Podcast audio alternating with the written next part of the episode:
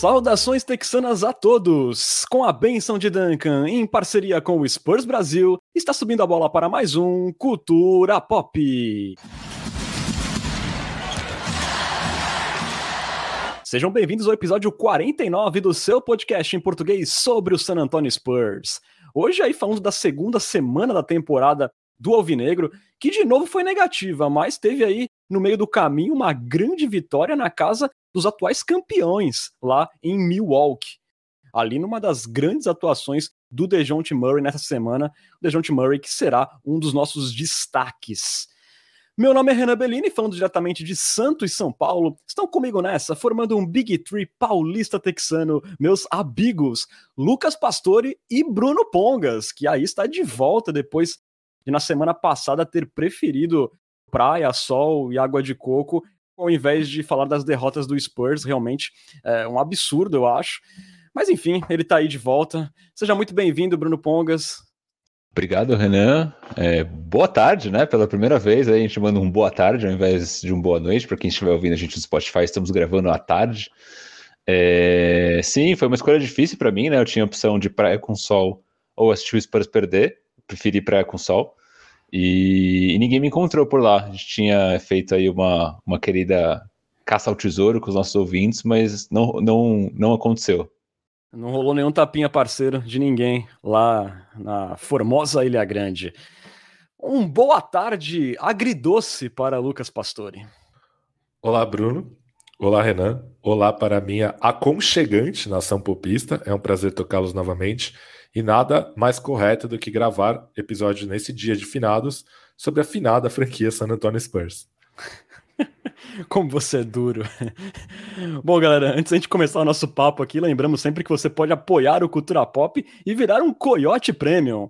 E veja só, sai de graça se você já for um cliente do Amazon Prime.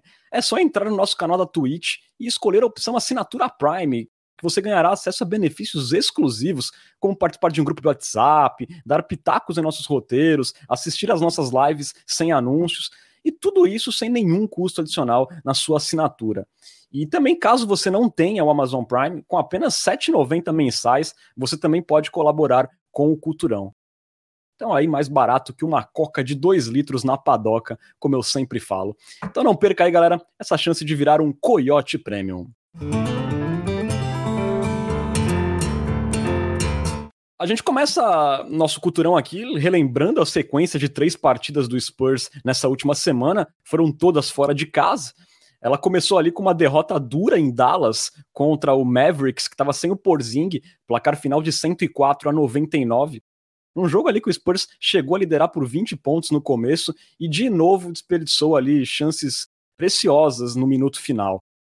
É, dois dias depois veio a grande vitória que ninguém esperava contra o Bucks lá em Milwaukee. O Bucks estava sem o Drew Holiday, mas estava com o Giannis, estava com o Middleton, e o placar foi de 102 a 93, uma grande atuação defensiva do Spurs e com o DeJounte Murray sendo clutch.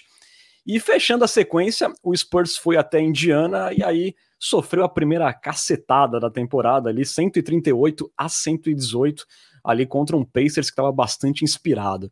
É, com esse 1-2, né, o Spurs agora tem cinco derrotas e apenas duas vitórias, ocupando ali a 12 colocação na Conferência Oeste. Bom, galera, antes de mais nada, né, eu gostaria aqui de lembrar que eu levei sozinho aí é, a primeira semana do Coyotes, né, do nosso palpitão, porque eu falei ali que na, na primeira sequência de outubro ia ser um 2-4, e essa sequência se encerrou ali contra o Bucks, então o primeiro pontinho é meu, só queria dizer isso né? Eu fui o otimista da galera e levei essa. Dito isso, voltamos aí para essa semana. É, Bruno, foi uma vitória bem legal lá em Milwaukee, mas também foram duas derrotas, digamos, chatinhas, né, nessa semana. Dentro da realidade do San Antonio Spurs nessa temporada, como é que você viu essa semana? Cara, a semana estava muito boa, né? Mas aí o jogo contra o Indiana Pacers lembrou a gente que nós somos um time ruim, né? Então a gente tinha feito um jogo disputado contra o Mavs, que querendo ou não, por mais que não seja ali uma, uma franquia brilhante, né, um elenco brilhante, tem o Luka Doncic, então um time que tem o Luka Doncic hoje é, pode se considerar um time privilegiado. Depois a vitória contra o Bucks, né, que aí realmente pouca gente esperava. O Spurs jogou muito bem defensivamente, principalmente é, conseguiu fazer um trabalho super bom contra o Giannis, inclusive. Então aí foi uma, foi uma vitória legal, que ninguém esperava. Mas aí contra o Pacers veio o balde de água fria, né? Então o Pacers não é um time ruim, né? Por mais que o, o Pesca ali no Belgra Fest tenha colocado o Pacers como um dos times inassistíveis, né? Que ninguém deveria gastar tempo assistindo. Mas é um time que tem jogadores All-Star, né? Tem o Domantas Sabonis, tem o, o Lever, que voltou faz pouco tempo, tem o Miles Turner, tem esse rookie, o Chris Duarte, que tá jogando super bem, né? Tem nome de brasileiro. Então, não, não foi surpresa perder, mas tomar aquela cacetada foi realmente algo meio acachapante, né? O, Spurs jogou muito mal ontem, né? Então, começou bem até, o Murray fez 14 pontos, se não me engano, no primeiro, no primeiro período. É, mas o, o, resto do time não acompanhou, né? O Looney Walker muito mal. Acho que o, o Looney Walker, quando voltou para a posição de titular, né, com a saída do McDermott, ele não, não tem jogado bem. Cometeu alguns turnovers bestas, uma jogada que ele recebeu uma bola livre embaixo da cesta e ele errou uma bandeja bizarra. Keldon Johnson também muito mal, né? Então, tirando o Murray, acho que ninguém é, entrou parecendo focado ontem, né? De fato, na, na partida. E eu acho que até o Pop falou sobre isso, né? Que o, o time não entrou na, na vibe do jogo. Então, mas foi uma semana com cara de Spurs, né? Ganhando dos, dos times bons, é, ou time bom no caso, e perdendo do time que deveria, pelo menos teria mais chance de ter ganhado de uma maneira terrível, tendo em conta que o Indiana realmente estava numa noite inspiradíssima, como você bem disse, né? O Indiana ali terminou o primeiro tempo é, primeiro tempo primeiro quarto, não lembro agora, mas com 80% na bola de três. Acho que foi 80% no primeiro quarto e 68% no primeiro tempo. Então, um time que está chutando nesse, nesse volume, nesse nível, é, nesse aproveitamento, realmente é muito difícil de parar. Então, foi uma semana meio sem sal. Boa. É, não, realmente, a inspiração do Indiana Pacers foi uma coisa impressionante. Eles terminaram a partida aí com um aproveitamento assim surreal ali, se não me engano foi é, acima dos 60%, né? E o Spurs, eu tava até dando uma olhada nos números da defesa, né? A gente não viu a mesma intensidade, o time disruptivo como foi em outros jogos, como foi contra o Milwaukee Bucks, mas o, mas o time ali contestou é, 67% dos arremessos do, do Pacers. Quer dizer que, tipo, os caras estavam lá até, mas realmente o Pacers estava derrubando tudo, assim. Foi uma noite, assim, realmente muito inspirada. Claro que a gente é um podcast do Spurs, a gente tem que analisar pelo lado do Spurs, mas eu também acho que o Pacers merece um pouco de méritos é, pelo que fez nessa segunda-feira.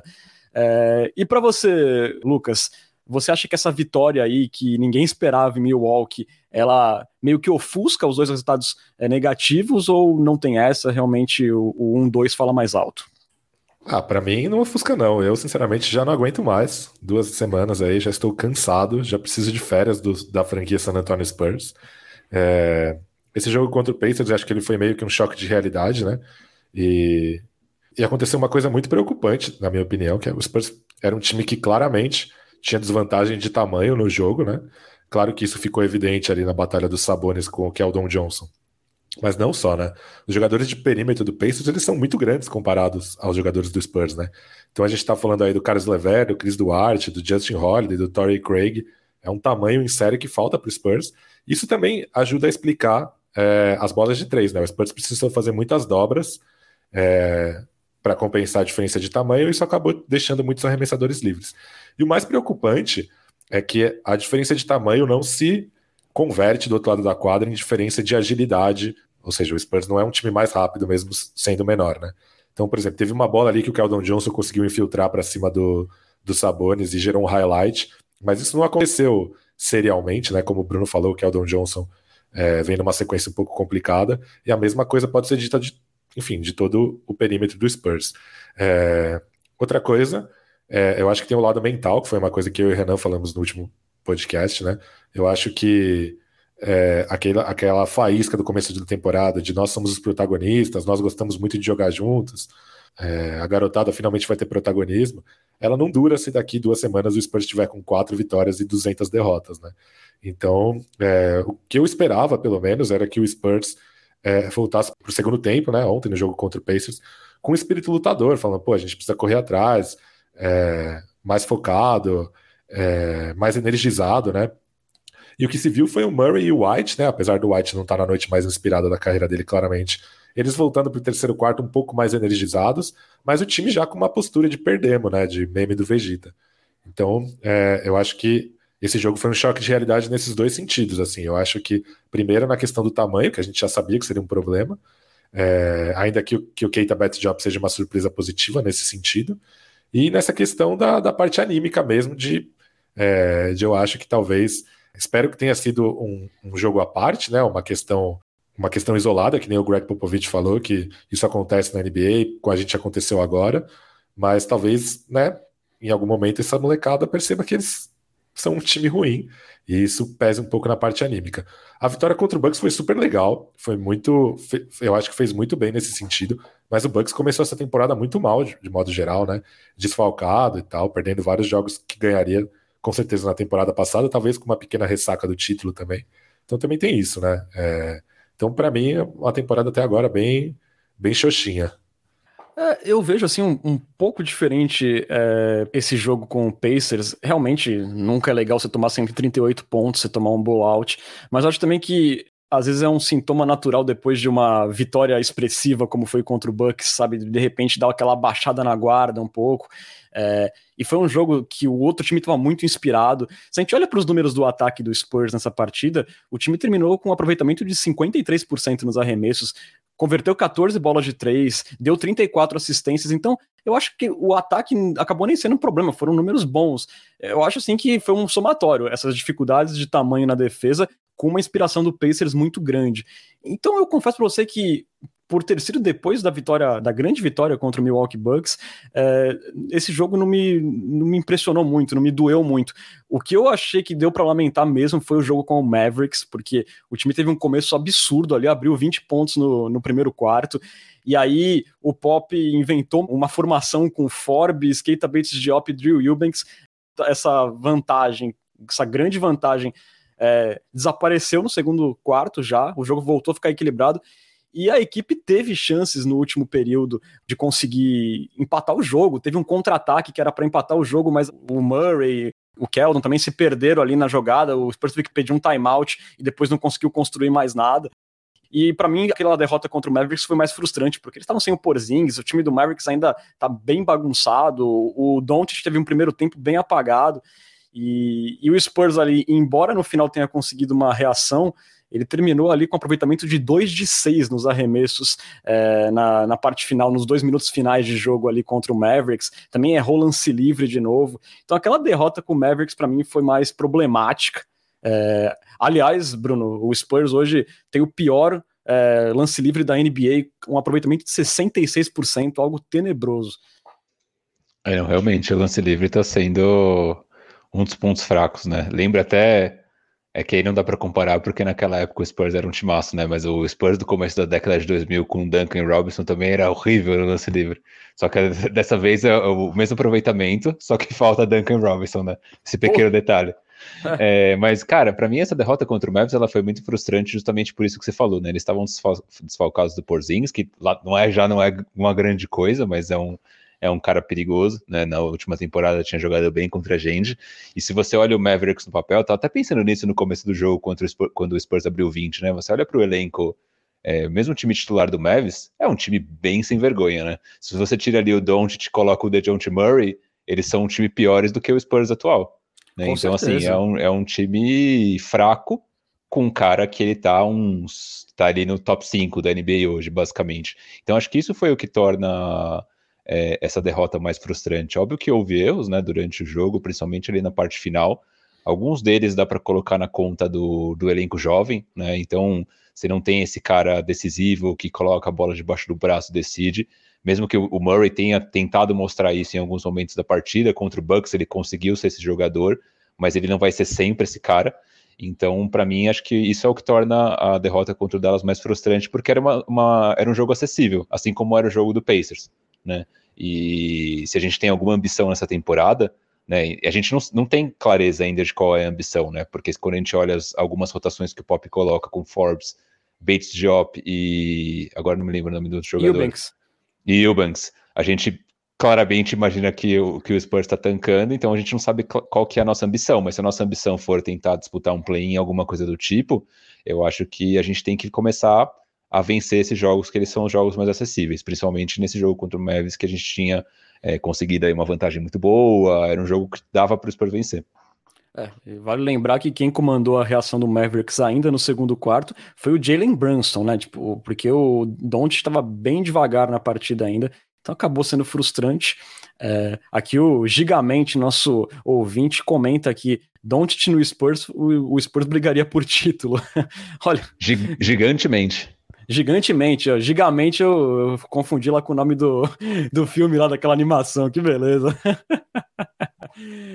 então aí foi isso essa semana aí do Spurs, né? Bem frustrante essa derrota em Dallas.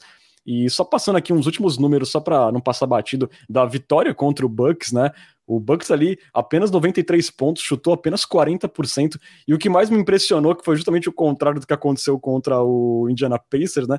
O Spurs venceu o Bucks no garrafão naquela partida por 60 a 44. Quer dizer, você conseguir vencer o Bucks em Milwaukee, que é um time que tem o Giannis, você ganhar no garrafão como o Spurs conseguiu, realmente é, foi impressionante. E um jogo que o Spurs chutou mal de três pontos, chutou apenas sete bolas de três pontos é, foram convertidas, mas também o Bucks acabou dando uma tijolada também, e o Spurs saiu com essa grande vitória lá na casa dos atuais campeões. campeões.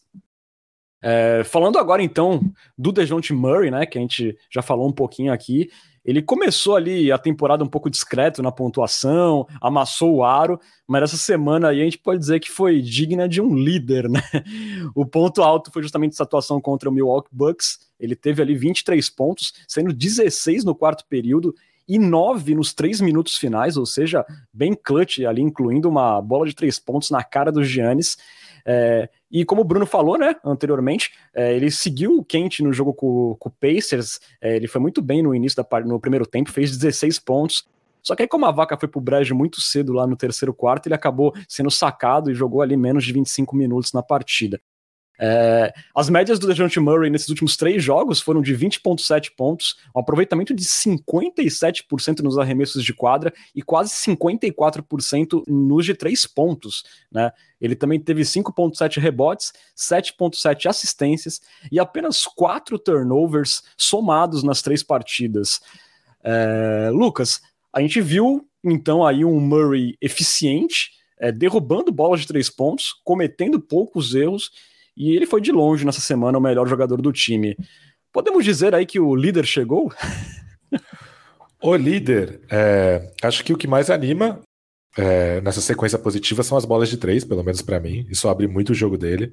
É, até porque, né, se a gente for lembrar no jogo contra o Milwaukee, as bolas que colocaram o Murray no jogo foram bolas em que ele jogou sem a bola, né? Então foi uma assistência muito boa do Lone para ele no contra-ataque e uma assistência na cabeça do garrafão do Tadeusz Young para ele embaixo da cesta, é, fazer a bandeja para dentro da, da cesta. Ou seja, é, isso abre muitas possibilidades tanto para ele quanto para o time, em um time que não tem bons arremessadores, né?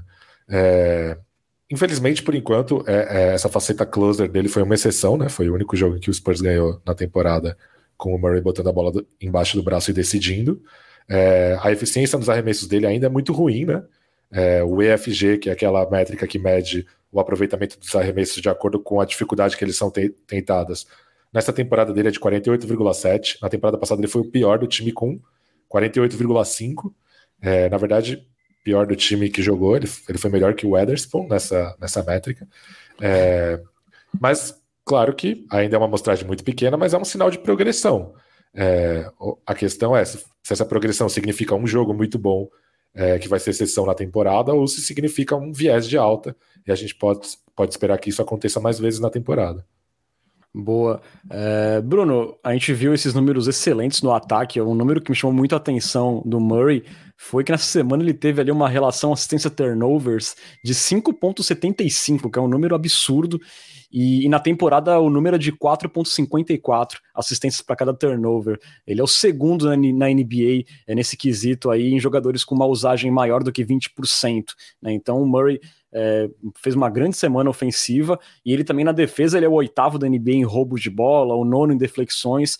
É, eu queria saber o que você achou do Murray também dessa semana e se você acha que é sustentável é, um padrão pelo menos perto desse, eu acho que é impossível igual ao dessa semana, mas pelo menos é, próximo disso, especialmente também nas bolas de três pontos. Boa. Cara, eu gostei da semana do Murray, né? Isso que o Pesca trouxe dos, dos arremessos de três, com certeza pode tornar ele um jogador diferente. Né? Na temporada como um todo, ele está chutando 37%. A gente tinha tido essa discussão no episódio pós-pré-temporada, né? Que ele tinha chutado 42, 43%. A gente tinha perguntado se isso era sustentável ou não. E a gente tinha chegado a um consenso de que não, mas que se ele mantivesse ali um aproveitamento na casa dos 35%, já seria uma grande coisa ele chutando 37%, tá melhor do que a gente tinha imaginado. O que eu gostei dele nessa sequência, falando especificamente de bolas de três, foi que ele conseguiu derrubar bolas não só sendo aquele cara que recebe paradinho e arremessa. Né? Ele conseguiu criar um pouco de arremesso é, de três é, em movimento. Né? E isso é muito importante para um cara como, como o Murray, que tem muita bola na mão. Né? Então, eu acho que isso foi uma coisa legal. Você comentou da, da proporção assistências por turnover. O Murray, acho que um, um, dos lados bons do jogo dele é que ele é um cara que ele comete poucos turnovers, né? Nessa temporada 1.9 é, por jogo. Temporada passada tinha sido 1.7, mas acho que vale colocar aqui na conta que a usagem dele, né? O tempo que ele fica com a bola nessa temporada está um pouquinho maior do que na temporada anterior. Acho que é um dos, é, é um dos efeitos da saída de Rosen também, né? Que era um cara que manipulava muito o jogo no ataque. E, e aí, voltando, falando um pouquinho dessa parte de assistência por turnovers, voltando um pouco na parte ofensiva, uma das coisas que ainda me incomoda um pouco no jogo do Murray é que ele ainda é muito dependente do jogo de mid-range. Né? Então, hoje, 26,6% dos arremessos do, do Murray nessa, nessa temporada são é, no mid-range. Né? Então, isso, esse número coloca ele entre os 10, né? o décimo no, da NBA que mais chuta mid-range. Se eu te perguntar quem que é o primeiro, você sabe quem que é, Renan Bellini? DeMar DeRozan? Não é DeMar DeRozan, mas é o ex-Spur Lamarcus Aldridge. DeMar DeRozan é o sétimo. O DeJounte Murray é o décimo. Coloquei ali um filtro entre jogadores que jogaram pelo menos três jogos nessa temporada, mais de 15 minutos por jogo.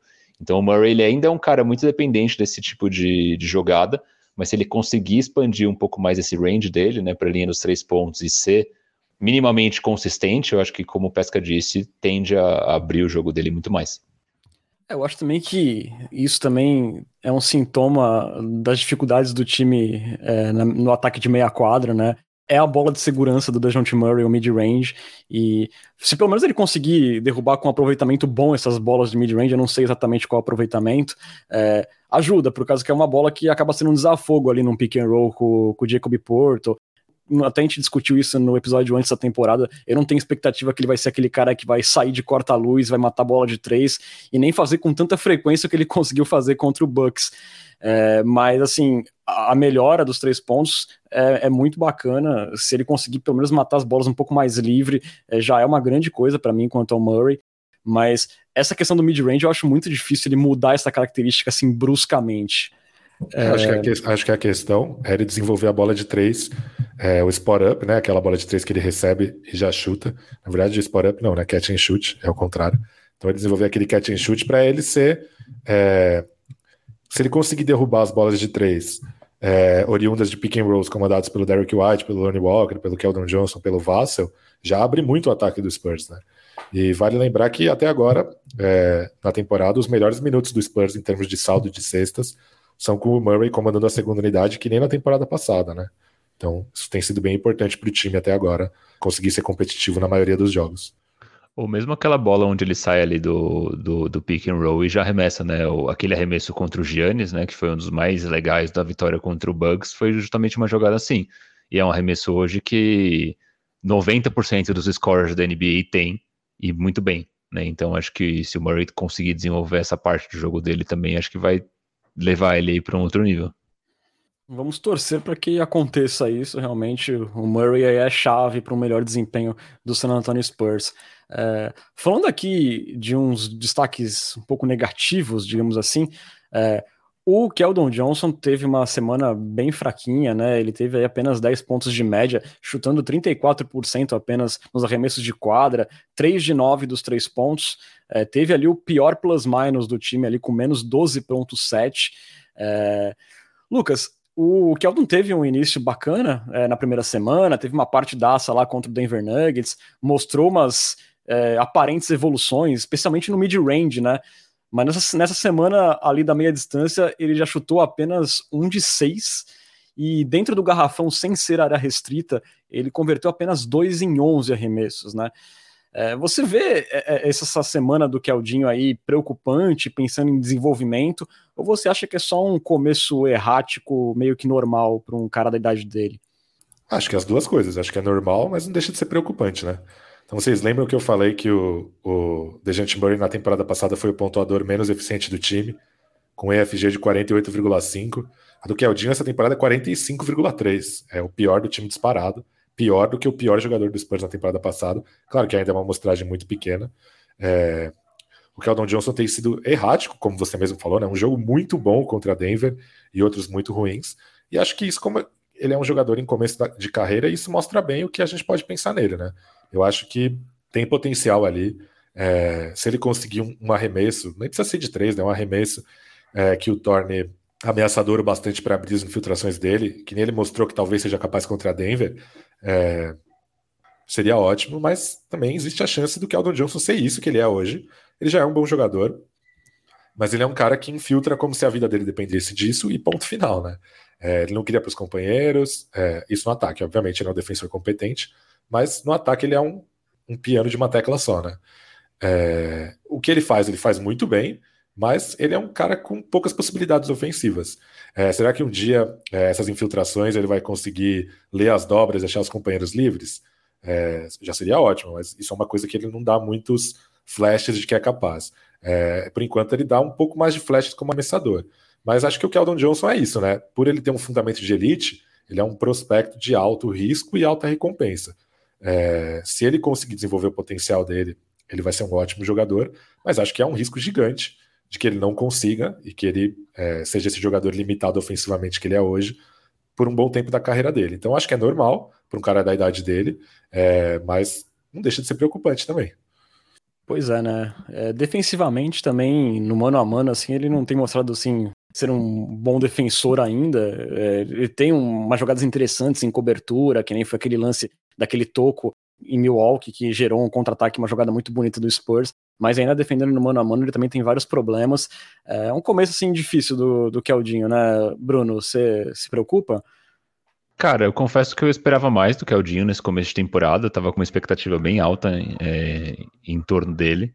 Não vem correspondendo, né? 16% na bola de três na temporada, né? Quando o Pesca ali falou de ter um arremesso que não precisa ser bom, mas precisa ser minimamente confiável, imagino que ele se refira algo na casa de uns 30, 32% como máximo mas 16% é, é uma aberração. Né? Então, até, até torcedor é muito sofredor, né? Ontem eu estava assistindo o jogo contra o Pacers e eu fiquei assistindo ali aquele intervalo, quando os jogadores já voltaram para a quadra e estão arremessando. E estava justamente focado no, no Keldon Johnson chutando bola de três. E ele não acertava uma. Ele arremessava, errava e fazia uma cara de frustração, assim. Então, acho que é algo que ele não tem mesmo, né? O Chip England vai ter muito trabalho ali, porque o arremesso dele é feio, né? É feio. O próprio Pop falou que eles estão trabalhando, mas acho que é um trabalho em progresso aí por bastante tempo.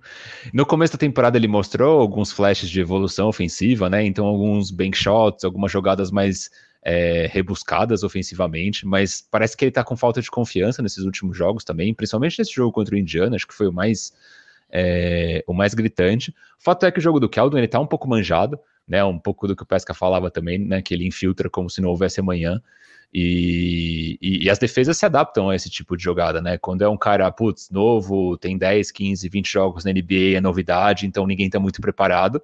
Mas agora todo mundo já sabe o que o Caldon vai fazer. Ele vai bater para dentro e vai infiltrar. Se a defesa fechar o garrafão e o cara não tiver um jogo minimamente consistente no, de, meia, de meia distância ou na bola de três, acabou. Né? É muito difícil ele se criar hoje na NBA. Tem a parte defensiva, que acho que é onde me preocupa mais né? Ele foi o pior defensor, ele tem sido o pior defensor do Spurs numericamente na temporada.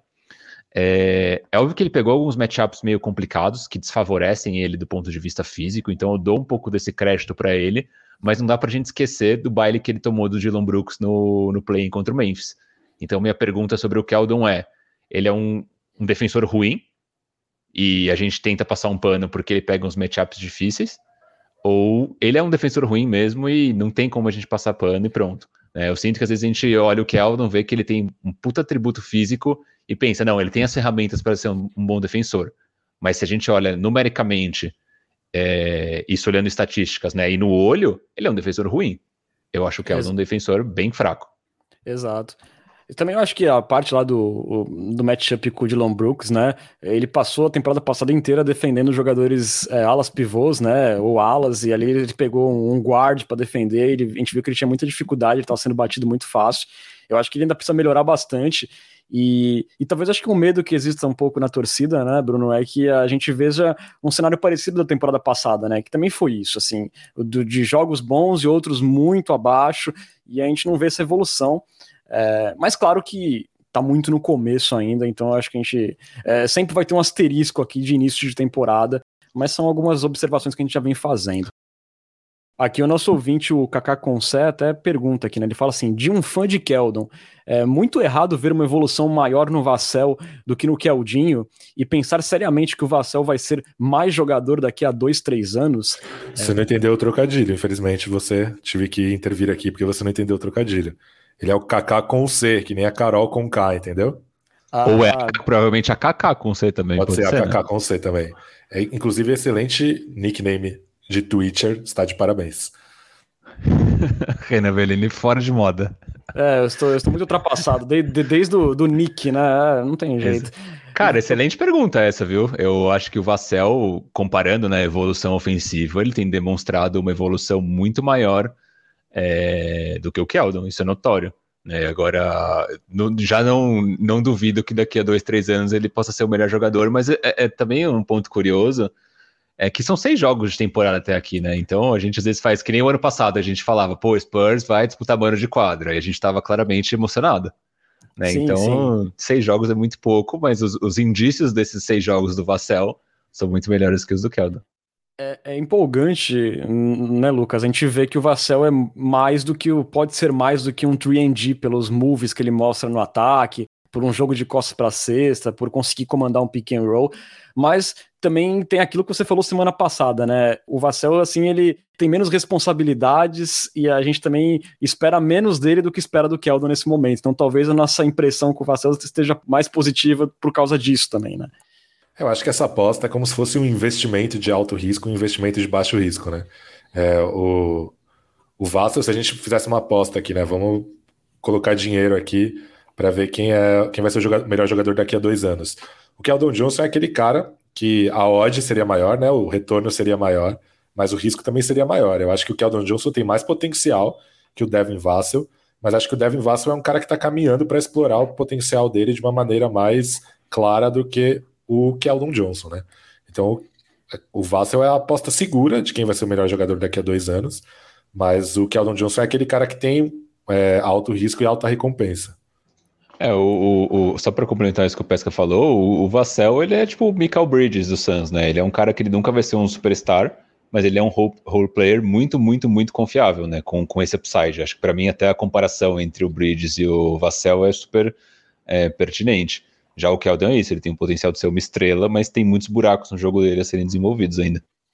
Exato. Eu até acho que o Vassell pode crescer mais ofensivamente do que o Bridges, mas é uma boa comparação. Eu não vou ficar em cima do muro. Eu acho que o Devin Vassell vai ser um jogador melhor do que o Keldon. Vou anotar isso para cobrar daqui. Três daqui... anos. É, exatamente. eu acho que ele caminha aí para ser um jogador assim mais coeso. O jogo do, do Vassell já parece mais maduro que o do Keldon, né? E eu não sei, para mim o Keldon precisa acrescentar muita coisa no seu jogo, assim, muita variação, porque, como vocês mesmos disseram, é, ele tá muito previsível nesse início de carreira, né? Muito previsível. É, mas vamos aguardar. Seria, seria Keldon Johnson mais um grande projeto? Aí pra gente pensar.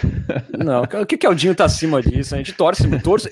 Aliás, eu torço para estar errado, porque eu concordo também. Eu torço para estar errado. Eu concordo com o Pesca que o Keldinho tem um potencial, um teto muito mais alto do que o, do que o Devin. Mas nos últimos tempos aí o otimismo tem me abandonado um pouco em alguns aspectos. Aqui a Kix comenta, fala que está comigo, que ela também acha que o Vassell vai ser mais jogador. Então, está aí respondida a pergunta do Kaká com C, agora sim falando direito. é, agora falando aqui do segundo pior plus-minus do Spurs na semana, que foi do Derek White, ele teve menos 9 nessa semana. Porém, Bruno, ele apresentou uma melhor ofensiva nos últimos dois jogos, converteu aí três bolas de três em cada jogo ali contra o Bucks e o Pacers, e ele chutou ali um pouco mais próximo do que ele pode fazer, né? É, é claro que com a saída do DeRozan a gente espera mais o Derek White, é, mas eu também acho que a gente pode considerar, é, antes de descer a lenha na crítica, por ele estar tá tijolando um pouco ainda, ele é um jogador que, por característica, por histórico, ele demora um pouco para pegar no breu, né? Também. É, eu tô levando isso em conta, né? A temporada passada foi exatamente assim. Ele começou muito mal, é, voltava de lesão, né? E depois engrenou, jogou muito bem, e aí se machucou de novo, né? Porque essa é a sina do Vassell, ele se machuca. Dwight. Oh, Dwight, perdão.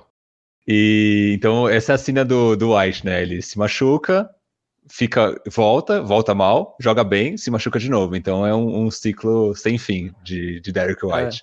É, é, tipo o ciclo da água, né? O Derek White. É tipo exatamente isso. então ele, ele, ele começou mal, confio que ele vá bem, né? Mas eu tava começando a, a refletir um pouco sobre o, o jogo do Derek White, comparando ele com o começo do Derek White em San Antonio e até pensando quanto que o Derek White atual pode ser um, um reflexo das lesões que ele tem tido. Por que, que eu digo isso? Eu, eu tava, tinha a percepção né, de que o White, no começo de carreira, era um jogador que ele batia muito mais para dentro, arrancava cestas na infiltração, era um jogador que ele era mais agressivo em direção à cesta, e hoje em dia ele é um jogador que se limita a ser um chutador. Né? E eu fui atrás de números justamente para corroborar com esse argumento. E o que, que eu encontrei, Renan Bellini? Hoje, na temporada atual, né, seis jogos, 48% dos arremessos do White são de bolas de três. Então, quase metade dos, dos, dos chutes do White são de longa distância, tá? Em 2018 e 2019, que foi logo ali no comecinho do White San Antonio, acho que foi a primeira temporada que ele teve uma minutagem relevante, jogou ali por volta de 25 minutos por noite, 26% dos chutes do, do White eram de três, enquanto metade dos, dos arremessos eram dentro do garrafão. Né? Então aí é uma diferença muito grande, um salto de 26% para quase 50%, uma diferença de quase 25% a mais de chutes de três. Na temporada atual, só 43% dos pontos do White são no garrafão, e na temporada passada, 54% dos arremessos do White foram de três e só 32% foram no garrafão. O que, que isso mostra? Mostra que de fato essa percepção ela faz sentido, que o White ele deixou de ser esse jogador mais agressivo, que bate para cesta, que quebra uma defesa como infiltração, encontra um passe, para ser um jogador minimamente que sai de um corta-luz e arremessa ou recebe a bola paradinha e arremessa. Por que isso aconteceu? Pode ser por uma carência de San Antonio, né, que é um time que não tem chutadores e o White é um, um chutador minimamente confiável. Acho que isso de fato é uma realidade, mas eu fico pensando se pode ter também a ver com as sequências de lesões que o White tem tido, que talvez estejam limitando ele fisicamente, né, que não permitem que ele seja aquele jogador do comecinho de carreira em San Antonio. Difícil responder essa pergunta, né? Não se tem indícios de que ele tem resquícios de lesão, mas acho curioso o fato de ele ter se tornado meramente um chutador e deixado de ser esse cara agressivo indo para cesta. Lucas, será que pode ser também por causa de ter o DeJounte Murray do lado, uma formação, o backcourt, com o DeJounte Murray assumindo mais esse papel de bater para dentro e aí o Derek White tenha ficado mais nessa função de chutador de três pontos? É, eu levantei exatamente essas duas hipóteses quando estava me preparando para o episódio. Primeiro, dele estar tá sendo é, minado pelas lesões, e segundo, nessa mudança de papel, porque nesses números é, que o Bruno levantou quando ele estava menos de três, ele jogava com os supostos especialistas em arremesso, Brin Forbes e Trey Lyles, né? Então. Bellinelli na época também, né? É que Bellinelli vinha do banco, né? O quinteto titular é, era Brin Forbes, Derek White, DeMar DeRozan, Trey Lyles e Lamarcus Aldridge. É, veja bem que eu não chamei ninguém de bons arremessadores, mas enfim, o papel de arremessar ficava com outros jogadores. Então tem essas duas possibilidades. O Derek White, ele ainda foi o líder de assistências em três jogos do Spurs nessa temporada, né? Ele ainda é um jogador criativo, mas realmente ele parece ser o cara que mais se sacrifica ofensivamente, é, que talvez faça sentido pelo fato dele ser o mais velho e ele em nenhum momento da carreira mostrou que ele é, poderia ser um futuro astro, como por exemplo o Dejante Murray já mostrou é, sei lá, antes da lesão, quando ele foi para um time de defesa batendo recorde, ou Keldon Johnson, ou Lonnie Walker. Derek White é o mais velho e que, que em nenhum momento da carreira mostrou potencial para ser uma futura estrela. A gente está criticando todo mundo aqui, né? Então, é, acho que uma coisa que está clara é o quinteto titular do Spurs não funcionou até agora. Ele não funcionou porque precisa repensar a rotação, precisa mudar os papéis, ou será que ele não funcionou simplesmente porque é um quinteto titular pior que o dos outros times. Eu acho que essa é uma possibilidade bem forte também, né? Mas é fato que é, o Derek White jogando mal não ajuda o Murray, o, não ajuda o Keldon Johnson, o Keldon Johnson jogando mal não ajuda o Murray, não ajuda o Derek White. É, então é, é, complicado assim também, né? Eu acho que é, a gente não pode esquecer que está chegando a decisão sobre o que fazer com o contrato do Lonnie Walker, depois é, outros jovens jogadores vão passar por isso. E o Spurs está correndo o risco de, de acontecer algo que acontece com muitos times que investem em reconstruções, que é o time ficar caro antes de ficar bom, né? Isso é um risco que a gente está correndo. E acho que as, as próximas decisões nas próximas off-seasons vão ter que ser muito bem pensadas, porque a gente tem vários jogadores talentosos, mas que não têm funcionado muito bem juntos. Eu acho que isso é bem preocupante. É, realmente. E já que você puxou, né, Lucas, o Spurs não teve nessa semana o Doug McDermott nos últimos três jogos, é, por causa de um incômodo no joelho. É, então o Pop optou por usar o Looney Walker no quinteto titular e deu mais minutos para o Forbes e para o Diop na segunda unidade, né? E o Lune, como você falou, que o Spurs logo vai ter uma decisão para tomar na próxima off-season, ele não foi muito bem nessa sequência, ele chutou ali apenas 33% nos arremessos de quadra, 26 dos três pontos. É, e na vitória boa do Spurs, né, no grande momento do Spurs na semana, na vitória contra o Bucks, ele jogou apenas 20 minutos porque ele estava amassando o aro. Né? Enquanto que o Forbes foi uma surpresa positiva ali nesse depois daquele início ruim dele, né? Ele matou aí 64% dos tiros de três pontos, é, teve uma média aí de 13,7 pontos. O Forbes teve uma participação legal, mas, mas o Lune não, né, Lucas? E aí volta aquela aquela mesma história do Lune que a gente vai parece que é nossa sina falar dos altos e baixos dele. É, o que, que você achou dessa experiência do Lune no time titular? E se você achou que o McDermott fez falta nessa semana? Tem, deixa eu só falar, tem o ciclo, assim como tinha o ciclo do Derek White, tem o ciclo do Lenny Walker também, né? Que ele joga bem, a gente se empolga, ele joga mal, a gente volta no próximo episódio puta da vida, né? Só, só queria comentar isso. Cara, só não vou falar que eu não aguento mais falar de Lonnie Walker, porque daqui a pouco tem Drew Banks, eu sei que tá no roteiro, então eu vou guardar essa frase para logo mais. É... Então, é o seguinte, o Spurs claramente sente falta de arremessadores. É, o aproveitamento de três pontos, que nem a gente falou no último episódio do Doug McDermott na temporada, é bom, porque ele teve um jogo muito bom, mas nos outros três jogos que ele jogou, ele não foi o arremessador que a gente precisa que ele seja. Então, o quinteto titular com o McDermott tem saldo de menos 4 pontos em 55 minutos nessa temporada, com Lonnie Walker menos 3 em 36 minutos, então são saldos parecidos. São as duas formações que mais jogaram juntos na temporada até agora. A questão é que o Lonnie Walker, é, a cada 100 posses nos quatro jogos que ele fez como reserva, foram 28 pontos, com 45,8% de aproveitamento nos arremessos de quadra, 38,5% nas bolas de três, 6,4 rebotes, 6 assistências e 1,8 turnovers. A cada 100 posses nos, nos três jogos que ele fez como titular, 17,8 pontos, 33,3% de aproveitamento nos arremessos, 26,3% na bola de três, 5,7 rebotes, 4,5 assistências e 5,7 turnovers ou seja, regressão em absolutamente todas as estatísticas.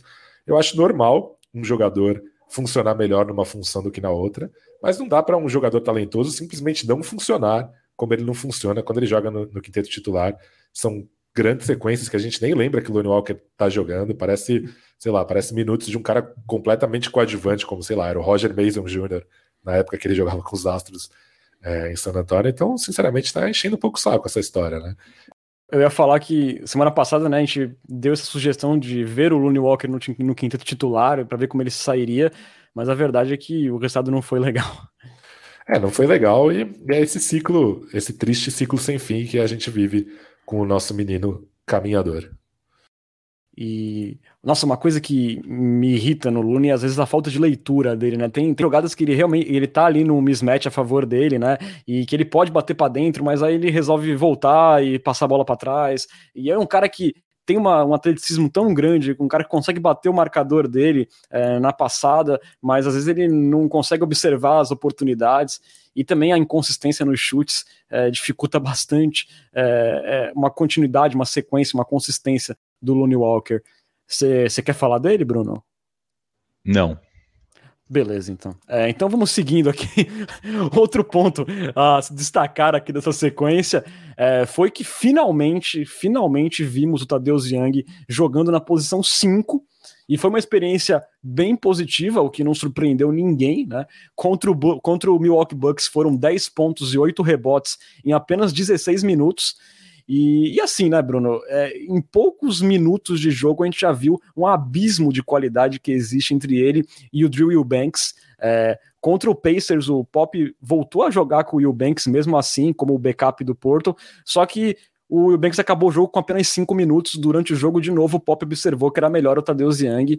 E eu acho assim, né, Bruno? Não tem, é, não tem mais por que o Eubanks continuar jogando tendo um jogador tão melhor que ele no banco, né? É, eu, eu gosto do Eubanks, acho ele carismático, ele tem umas enterradas divertidas, é um cara que traz energia para quadra, mas ele é um jogador ruim, né? O, o Tadeusz Young é um cara que ele tem uma carreira na NBA, meu, de muitos anos, jogando em Indiana, Chicago, é um cara sólido, é experiente e, em cinco minutos de quadra você vê que ele é um jogador de basquete muito melhor do que o Will Banks, apesar de ser um, um veterano. Que não, nem é um cara tão velho, acho que o Young tá com 33 anos, se não me engano, 31, 33, algo, algo por aí. Mas é um cara ainda que tem, tem linha para queimar. Ainda também tem aquela questão, né? Pô, vamos colocar o Young para jogar, para cavar uma troquinha, para não sair na, na deadline de mãos da banana. Né? A gente tá aqui falando isso há 10 episódios já e eu queria que o Pop escutasse com o tradutor simultâneo um pouco do que a gente fala aqui, porque realmente não é possível. O Tadeusz Young enquadra, ele tem flashes muito bons é, como passador, né? Ele é um cara que em, em Chicago mesmo, ele era usado Olha aí, até, os cachorros, até os cachorros estão pedindo por Tadeusz Young no time. Estão pedindo Tadeusz Young no time. Vai virar um clipe amanhã que eu sei.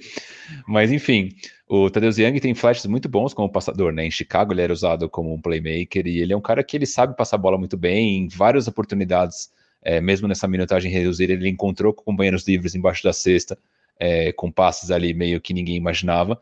E defensivamente ele foi muito bem, né? Quando a gente olha para a métrica de defensive rating, ele foi o melhor jogador do Spurs. Então, além de tudo, ele ainda tem um impacto defensivo que, que o Will Banks não tem. Então, assim, não tem explicação para o Will Banks estar em quadra, a não sei que, sei lá, ele seja filho do Pop e tem alguma dívida de gratidão entre o Pop e o Will Banks que a gente não conhece, mas não dá para defender mais. Até o próprio Landale, que entrou no entrou contra o Indiana, dá para ver claramente que é um jogador de basquete melhor.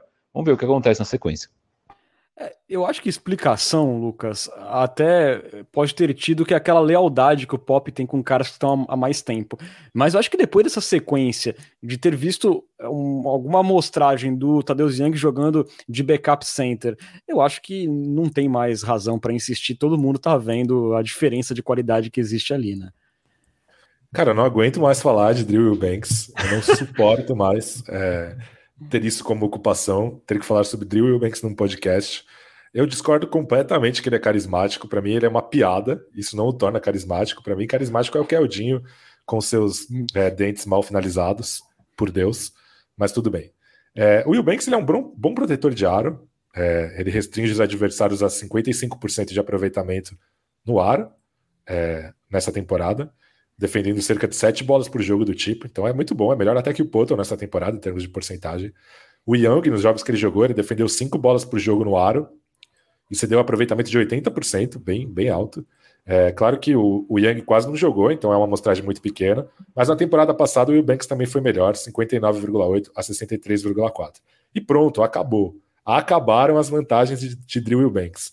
É, o Young, por exemplo, faz muito, muito mais sentido num jogo contra Milwaukee, em que o pivô titular não estava jogando, né? O Brook Lopes, e o time estava jogando com small ball. Ele é um defensor muito mais versátil. E essa questão da, da proteção de aro pode ser resolvida com a volta do Zach Collins, né? De repente eles podem jogar juntos, com o Zach Collins defendendo a posição 5 e atacando como um espaçador de quadra, e o, o Young defendendo a posição 4 e atacando como pivô, é, o que faria muito sentido ali ao lado é, do Vassell e do Lonnie Walker nessa segunda unidade e do suposto arremessador Brin Forbes.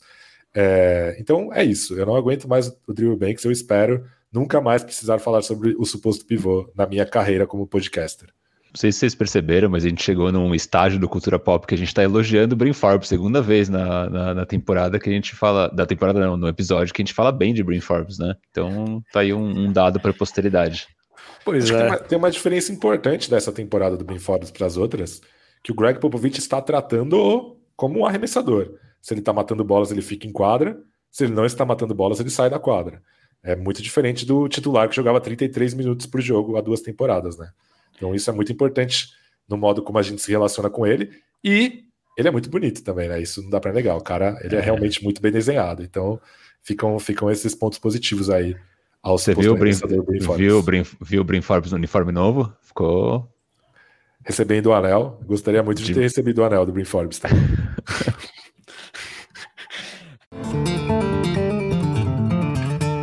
é, cara. Mas eu concordo com o que o Pesca falou, total concordo total quanto essa questão da utilização do Brin Forbes. E de fato, nessa segunda semana ele jogou muito bem. Eu aqui sempre sou passo pelo mais malvado, né? Que eu falo mais mal. Tinha a vinhetinha do Minuto Forbes. Mas eu gostei do Brin Forbes é, nessa função e nessa semana. Ele jogou realmente bem, até tomou decisões menos estúpidas que a gente costumava ver dele, né? Umas seleções um pouquinho melhores de arremesso. Tanto que no jogo com o Bucks ele não matou muita bola de três, mas matou bolas interessantes até no mid-range, fez uns cortes interessantes para a cesta. Mas Forbes não tem o que falar dele, realmente nessa função ele está fazendo o papel dele. Mas, enfim, Drew Eubanks, realmente eu tô total acordo com os senhores que já não faz mais sentido. E outra, né? O, a gente tem que colocar o Tadeu Young para jogar porque ele precisa ser trocado. É, é, a única coisa que o Spurs tem que fazer com o Tadeu Young nessa temporada é conseguir uma troca, por causa que ele não tem, não faz sentido nesse time precisa ser trocado e render algum um saco de balas para o Spurs. É essa motivação, então, ele tem que ser mostrado, né?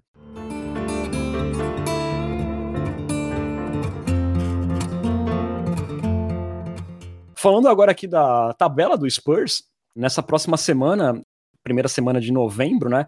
É, o Spurs vai ter aí uma sequência bem mais acessível comparado ao início da temporada. É, nessa quarta-feira, 21h30, volta ao AT&T Center para encarar o Dallas Mavericks de novo. O Mavericks é que está 4-2 na temporada, não sabe se vai poder contar com o Porzingis de novo. É, e aí depois o Spurs faz dois jogos na estrada, mas contra equipes aí que estão piores que o Spurs é, na classificação. É, na sexta, 8 horas da noite, faz mais um jogo com o Orlando Magic, né? O Spurs já venceu eles muito bem na estreia.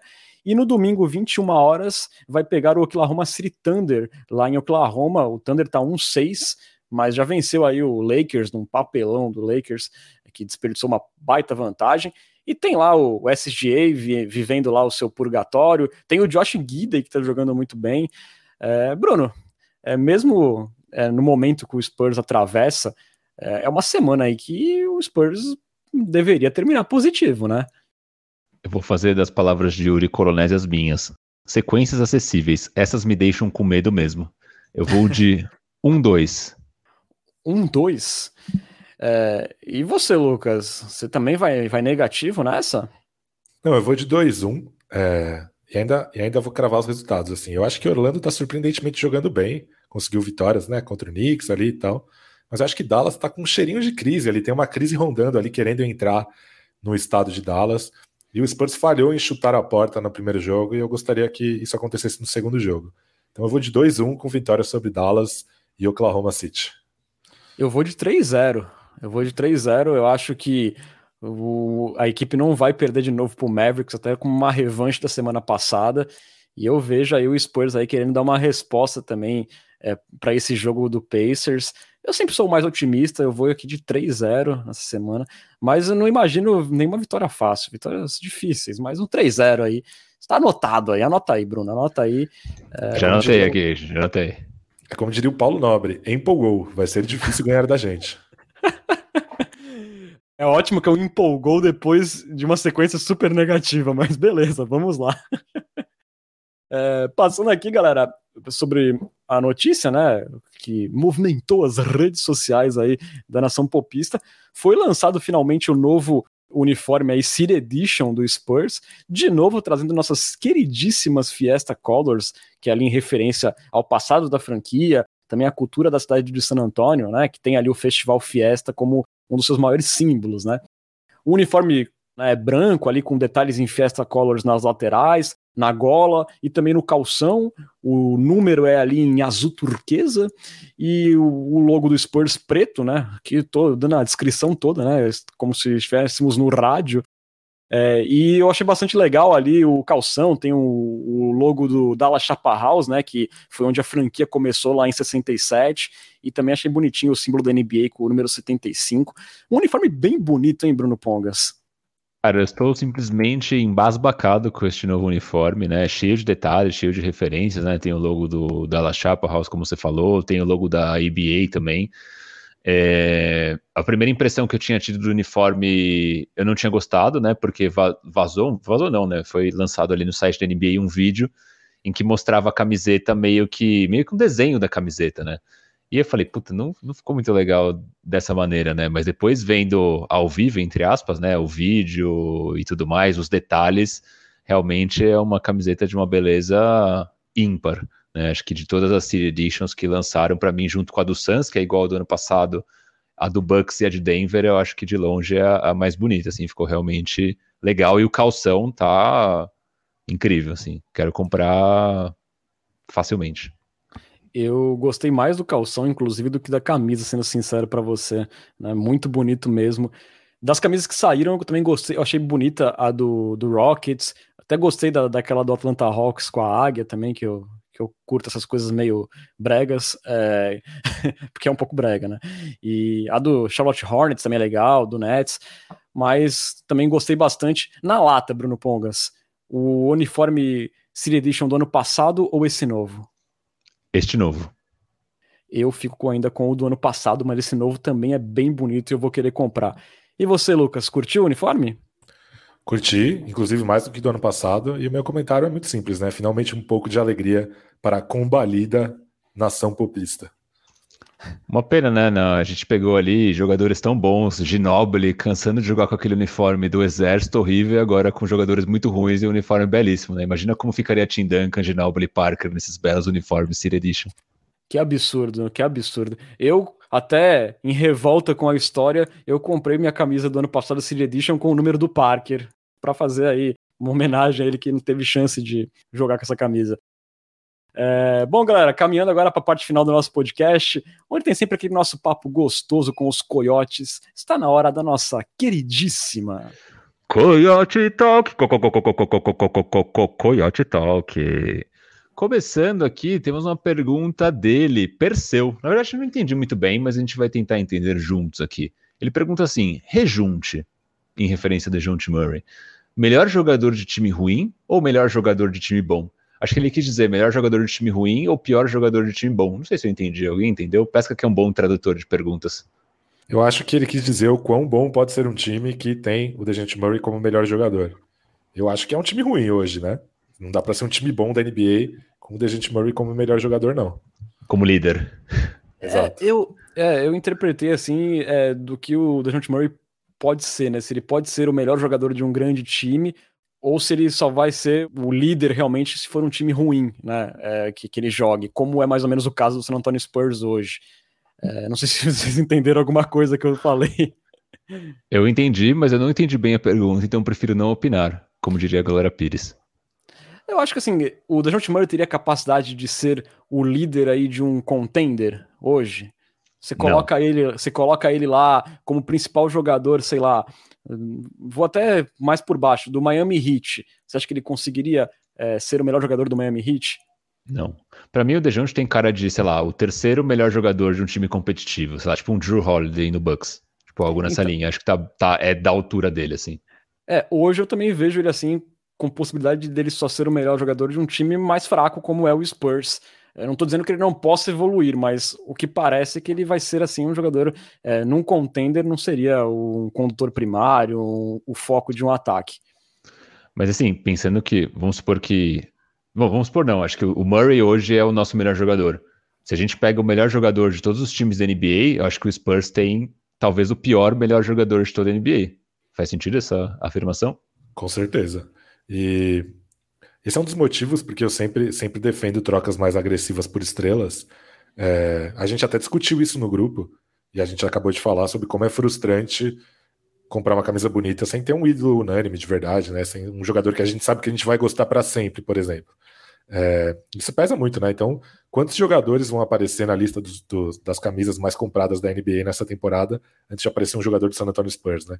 E para uma franquia que já não tem receitas de match day de jogos eliminatórios faz três anos ou dois anos? Dois anos, né?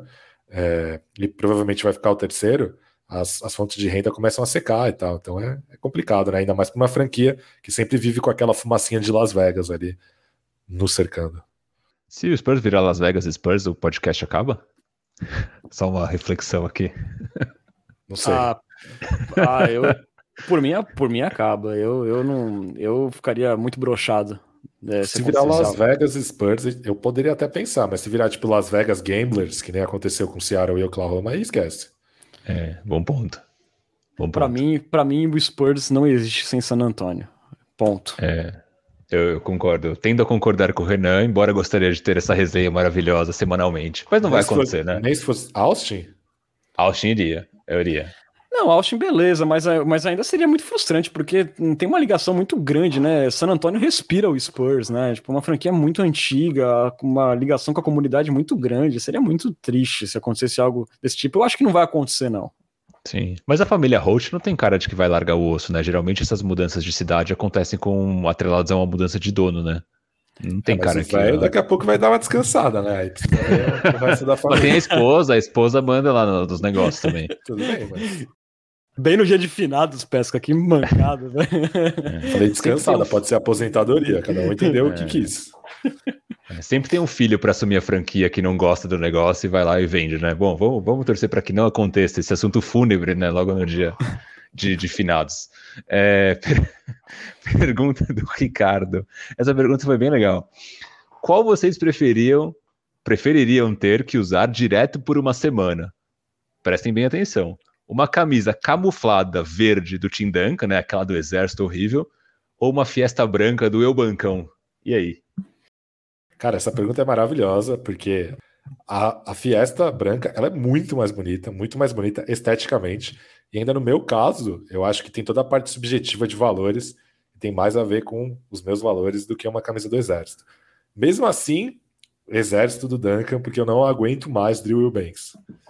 Eu ia na branca do Eubanks, cara, pelo fator folclore e pelo fator exclusividade. E eu, ao contrário de Lucas Pastore, eu acho que ele é um cara carismático, sim. Eu ia no do bancão também, porque se você sair na rua com a camisa do Spurs, ninguém vai saber quem é Duncan, quem é Eubanks, então isso vai ser um fator pouco relevante, na minha opinião. É, o cara só vai saber que é Spurs porque tá escrito gigante na, no peito, se não fosse isso. Exatamente, exatamente. Se, cara, se o Banks é bom, se Duncan é bom, 99,9% das pessoas não vão ter ideia, então tá tudo bem. Exatamente. Pergunta do Guilherme, essa foi ali no Twitter, que ele pergunta se o Jock Landale entra na rotação e o Eubanks sai, o que, que a gente acha disso, se a gente acha que o Pop pode fazer isso. Eu acho legal, eu gostaria, se eu acho que o Pop pode fazer isso, eu acho que não. Eu acompanho totalmente o Bruno Pongas nessa. Eu não aguento mais Drew Banks, acho que ele tem rotação. Mas acho que tem Tadeusz Young e o Zach Collins antes da fila, né? Então acho que é uma missão um pouco ingrata pro, pro Jock Landale, mas eu naturalmente preferiria ele do que está Sim. sendo feito nesse momento. Eu acho que quando o Zach Collins voltar, esperamos que volte, né? Porque tem sempre aquele porém com o Zach Collins. Para mim, ele é o backup imediato é, do, do Porto. E eu acho que pode acabar até acontecendo do, do Jock Landale ir para Austin, sabe? Eu não gostaria que isso acontecesse, mas eu não, eu não, eu não duvido que o Pop faça isso, porque aí você teria no elenco Tadeusz Young, Zach Collins, o Drew Eubanks, que não vai ser mandado para Austin, e o Jock Landale. Ia ser muito pivô ali, o Pop ia acabar fazendo isso, eu acho. Uma pena seria. Sim, boa. E aí, para fechar, ah, aqui teve um comentário do J. Kelmer, né, perguntando que horário é esse, né? Lembrando que a gente tá gravando o episódio à tarde. Ele falou que só passou para dizer que hoje tem muito gol do Gabigol. nem sabia que o Mengão jogava. Contra quem que joga o Mengão hoje? Não sabemos. É, somos um podcast paulista texano, J. Exatamente. É, é, para fechar, a pergunta do Matheus Gonzaga, a.k.a. Lepsentriz, a.k.a. o maior fanview Jacob Purdle na galáxia, ele pergunta assim. Jogadores do Spurs na cultura pop, parte 2. Personagens de Dragon Ball. Escolham quantos, quais jogadores quiserem. E aí? Cara, eu só tenho um, assim, eu não sou tão bom contra o Pesca nessa arte, mas eu colocaria o Bruce Bowen como Vegeta, por causa que o Vegeta era meu malvado favorito, sabe? Ele fazia as maldades e eu curtia porque eu gostava do Vegeta. Boa. Eu pensei, eu pensei no Vegeta também, mas eu, eu associei ele com o DeJounte Murray, porque o Vegeta tem sempre aquele complexo de que ele acha que ele é o melhor. Né? Líder. Que, e, e, ele não é o melhor, né? Tem claramente outros melhores. Isso se, acontece com o Murray também, né? Eu acho que ele se acha o melhor, mas ele claramente não é o melhor. Mas ali também... no. Mas, mas, sei lá, o Vegeta no quarteirão dele, ele era o melhor, né? Ali. Exatamente. Operação Cápsula. O Dejounte Murray no quarteirão dele, que é em San Antônio, ele é o melhor, eu acho. Então, justa, mas por isso mesmo, eu acho que essa, essa é a grande comparação. Se a gente pudesse fazer uma fusão de dois jogadores do San Antonio Spurs, o que a gente escolheria? Por exemplo, a parte técnica do Derek White com a parte física do Keldon Johnson, ou é, a caixa de ferramentas do Lonnie Walker com a postura do Dejante Murray. O que, que vocês fundiriam aí? A vontade de Drew Banks com alguma coisa. o Pesca vai abandonar o podcast depois dessa. Pô, eu vou falar uma diferentona aqui. Eu juntaria a, a, inteligência e os talentos defensivos de Derek White com o atleticismo de Looney Walker. Muito bom, muito bom. Eu pensei, aí pensando em comparações, você pensou e em outra coisa, Pesca? E com a saúde do Looney Walker também, que faz falta no White. Eu não vi muito Dragon Ball, eu vi só um pouco quando eu era jovem, então não, não sou muito bom não com, com Dragon Ball, que nem eu sou com Pokémon e Cavaleiros. Saquei. Tem, na próxima a gente faz de Cavaleiros então. Tem o, o Zach Collins, ele é muito parecido com o Android 17, não sei se vocês lembram do Android 17, mas tem aquele cabelinho, né? Muito parecido, Caramba, né? igualzinho, meu. É muito parecido. E para mim, o Brin Forbes seria o Teixin Han, tem pouca relevância é, para a franquia é, como É boa. O, o, Pesca comparou ele com o Curirim na semana passada, não foi, Pesca? É, teve seu momento de glória e depois ninguém mais quer ver. Boa. Eu ia, eu ia falar que o Samanit podia ser o Gohan, né? Porque é aquele potencial que nunca acontece, mas o Gohan pelo menos derrotou o céu, né? Tipo, o Samanit só derrotou a nossa autoestima. Júlio deu. Derrotou a nossa autoestima. É. Boa. É isso, fechou o Quiet Talk de hoje, gente. Boa, galera. Você pode seguir o Cultura Pop nas redes sociais. Estamos no Twitter, no Facebook no Instagram, no arroba Cultura Pop Pod. Mesmo endereço da Twitch, onde você pode assistir nossas gravações e também apoiar o Cultura Pop. São dois caminhos para você assinar o nosso canal. Ou via Amazon Prime, com a assinatura saindo de graça, isso mesmo que você ouviu, de graça, ou então ali pagando a bagatela de R$ 7,90 por mês. Das duas formas, você vira um Coyote Premium que vai ter acesso a benefícios exclusivos aí, como estar com a gente no grupo de WhatsApp, dar pitacos em nossos roteiros, mandar perguntas e ter prioridade na Coyote Talk, também assistir lives sem anúncios. Qualquer dúvida aí sobre assinatura, é só procurar a gente no inbox que a gente dá uma forcinha para você. E registrando ainda que o Cultura Pop é uma parceria com o site Spurs Brasil, que desde 2008 é a sua fonte de notícias em português da franquia Silver Black. Acesse lá spursbrasil.com. Valeuzão, Bruno, estava com saudades da sua bela voz. Muito obrigado por mais um Culturão. Esperamos uma semana um pouco mais doce. É, vamos ver, né? Acho difícil. Saudades de vocês, saudades de ver nosso Sparzão perdendo. É, boa tarde, Lucas Pastore, Renan Bellini, e nos vemos na semana que vem. Tchau. Boa, valeu, meu querido Lucas Pastore. Voltamos na semana que vem. Esperamos com um pouco mais de leveza. Obrigado você, Renan, pela mediação imortal. Também gostaria de agradecer meu amigo Bruno pelos comentários imorríveis. E aí é como diria o grupo Turma do Pagode. Cuidado, no amarelo, o Beleléu. Pois é, Spurs. Imortal não tá sendo um adjetivo muito bom, né? Eu não quero ser imortal que nem o Grêmio nesse momento, porque não seria muito bom. Mas, enfim, vamos ficando por aqui, galera. Você esteve na companhia de Renan Benini, Bruno Pongas e Lucas Pastore. Muito obrigado pela sua audiência e até a semana que vem. Tchau, tchau.